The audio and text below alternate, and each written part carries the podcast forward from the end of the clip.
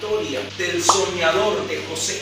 Este muchacho que Dios le permitió soñar y cada vez que soñaba y expresaba sus sueños, eso caía de mal gusto para sus hermanos y aún hasta su propio papá. Era un hombre que Dios estaba levantando con una idea muy clara y específica, pero eso le trajo problemas a José. De eso terminaron vendiendo a su hermano y allí muchas otras cosas. Pero el tema es que engañan a su papá diciendo, mira papá, hemos llegado y tu hijo José, esto es lo que traemos. Traían la túnica manchada de sangre. Cuando Jacob ve esto, se indigna y llora, hace luto, se lamenta, es lo que dice la palabra que ocurre. Jacob comienza a llorar, dice la palabra, que rasga sus vestiduras y la rasga por lo que estaba escuchando mensaje de sus hijos, la mala noticia con la que llega. Recuerda el título, no lloremos